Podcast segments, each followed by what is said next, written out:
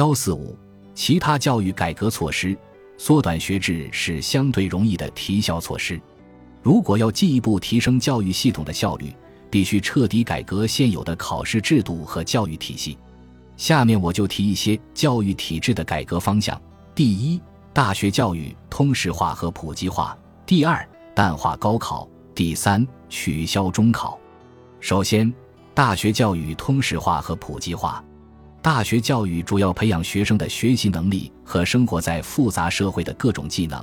所以应该不分专业和文理科，学习大量的基础必修课，即实现所谓通识化。我认为，通识化下的大学必修课可以包括：一、数学、统计和计算机；二、经济、金融和财会；三、法律、心理、文学等社会人文学科。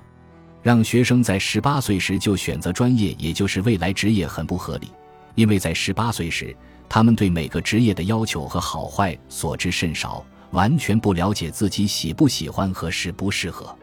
而大多数研究生院和科研院所，也不怎么在意大学生的本科专业，更注重关键的语言和数理能力。既然如此，为什么不把专业选择推迟到大学毕业阶段呢？有些科学专业当然需要学一些专业的课程，但即使是物理学，在本科学一些人文学科的必修课，或者艺术家学一些数理的必修课，长远来看都会有好处。因此，在大学大部分时间里，广泛的学习各种文理的课程，等到三四年级再试着去上一些不同学科的选修课，然后决定未来的职业方向，比在高中毕业时就急着定专业要更合理。如果短期和静态的看，可能很多人的第一份工作没用到大学里学习的知识，但人的一生很长，也许可以因大学知识而终身获益，至少增加了很多职业发展的可能性。高等教育的好处可能不仅仅体现在职业发展上，也体现在生活、理财、择偶和子女教育方面。未来需要更多的通才，以适应社会和技术的新变化。即便看似最稳定和专业化的职业，也会面临很多变化。未来二十年里，会有大量工作被机器人和人工智能取代或部分取代，几乎所有工作都会受到智能化的影响。以这些能力需求来衡量，我们现在的高中教育、职业教育，甚至某些本科专业的教育都是不够的。例如，律师、医生和厨师，未来都会受到机器人和人工智能技术的影响。都需要掌握一些数学统计和计算机的技能，不光是专业人才，低技能的人才也需要学更多的东西，因为可能需要换工作或晋升，或者工作被数字化和人工智能改变了。例如，以前的高级技工如车工、焊工，变成要管理并操纵数控机床和机器人；现在某个餐馆的厨师甚至是服务员，未来可能会当餐馆经理。甚至自己创业开餐馆，这就需要计算机知识和财务管理的知识。大学教育普及和通识化以后，年轻人将拥有更好的职业发展的机会，更适应智能化社会的转型，成为更好的家庭和社会的成员，也有利于中国的产业升级和缩小贫富差距。几十年前，中国的确还没有能力普及大学教育，所以必须通过严苛的考试来筛选生源。把大学教育搞成精英教育，但现在情况已经完全不同了。二零二零年，中国十八岁的年轻人口大约有一四百万，而我国二零二一年的高考报名人数达到一零七八万。当年普通本专科招生九百六十七点五万人，中国的大学资源基本能够让每个人都上大学。当然，我这里说的大学资源并不稀缺，是指本科教育。而大学的研究生，尤其是博士生的教育资源依然处于稀缺状态，但至少大学的通识教育资源是充足的，尤其通识教育的很多课程可以实现标准化，即使用标准的课程、作业、教材、测评等，实现了标准化以后，就可以利用网络技术，在不影响质量的情况下，大幅度降低成本，从而普及大学教育，普及大学教育。让绝大部分中学生上大学，就没有必要通过普职分流来筛掉一部分学生，这样就可以取消中考，为中学的教育提速创造条件。当然，更重要的是，当大学教育通识化以后，我们可以把本科教育去名牌化，从而解决高考内卷的问题。其次，淡化高考的筛选作用，让大学毕业考试或研究生考试成为主要的筛选考试。本科教育通识化以后，也就解决了优质本科教育稀缺的问题，因为大部分学校都是采用标准化课程。通过标准化可以拉平名牌大学和一般大学的教育质量，最好教授的大学教程还可以通过网络数字技术进行普及。其实，名牌大学的教授很多并不教授本科学生，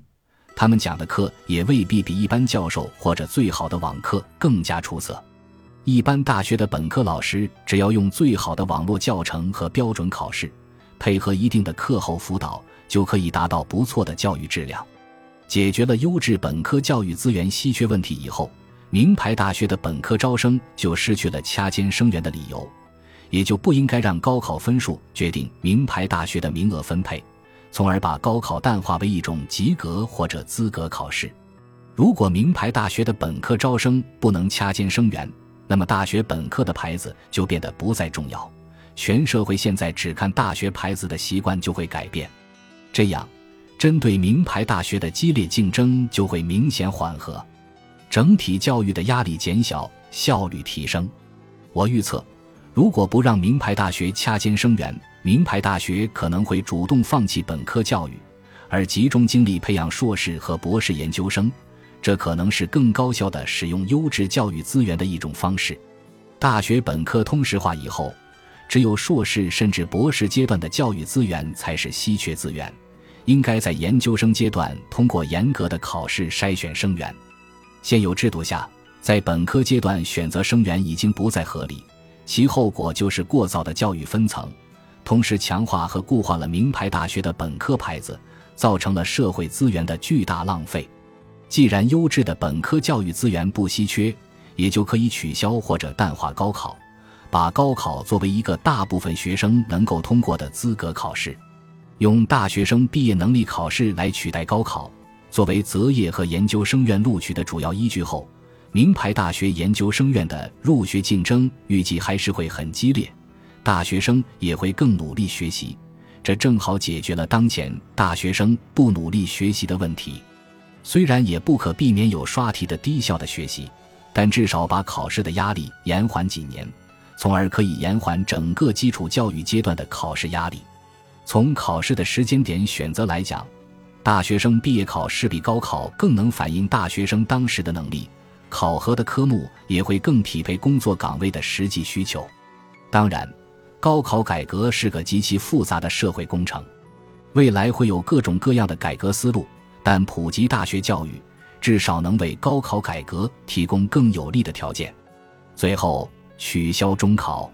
普及了通识化的大学教育。就没有必要通过中考去淘汰一部分学生了。现在通过中考分流出的一部分学生，转而走职业培训的道路。如前所述，随着智能社会的到来，未来越来越多的工作需要大学教育。现在很多低端的工作，如服务员、快递司机的工作，在未来的十年就有可能被机器人取代，剩下的工作可能是管理并维护这些机器人。有人说，制造业仍然需要很多高级技工，但制造业本身的从业人员需求其实并没有想象中那么大，而且趋势是越来越自动化和智能化，高级技工也正在逐步被机器人取代，或者升级成生产工程师的职位。当然，在相当长的一段时间里，空姐、酒店前台等工作还会存在，但这些工作都不需要多年的培训，在国外。一般都是高中毕业生，经过一个月的企业培训就能上岗，并不需要长达三年的职业培训。过早的通过中考评价一个孩子，容易让那些起步晚的孩子遭遇错误的评判。每个孩子的成熟期不一样，比如男孩的成熟期普遍比女孩子要晚一些，农村孩子的成熟期也要晚一些，在学习方面也是一样的。过早分层不利于这些晚熟群体充分发挥潜力。有些孩子在小时候可能由于各种原因没有把兴趣和精力放在学习上，但是不代表以后不会。尤其是男生成熟的更晚些，可能一时沉迷游戏，但是后来有可能赶上来。还有弱势群体的孩子更容易输在起跑线上，因为富裕家庭会用更多的资源来让孩子刷题或者提前学习。或许弱势群体的孩子天分和后劲并不差，但是因为家庭的原因起跑晚了，被过早的分流了。有人说，需要中考分流是因为很多学生没有能力完成大学课程，但是有没有能力完成大学课程，应该通过以后的资格考试来鉴别。而不是在中学阶段强行分离。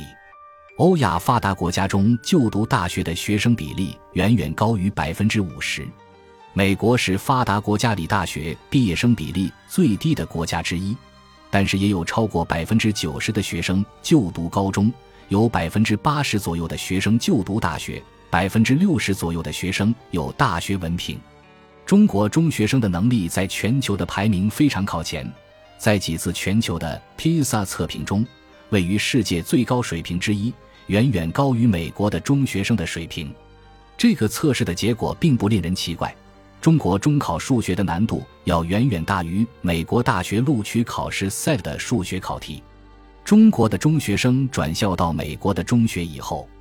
理科学习成绩的排名要远远好于在中国学校的排名。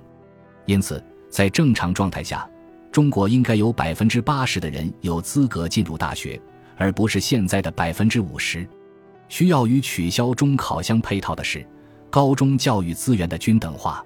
跟初中和小学资源的均等化一样。这可以通过就近抽签入学、教师轮换等方法做到。没有了中考和高考的束缚，省出的复习时间可以让学生学习更加高效的课程内容，实现更高的学习效率。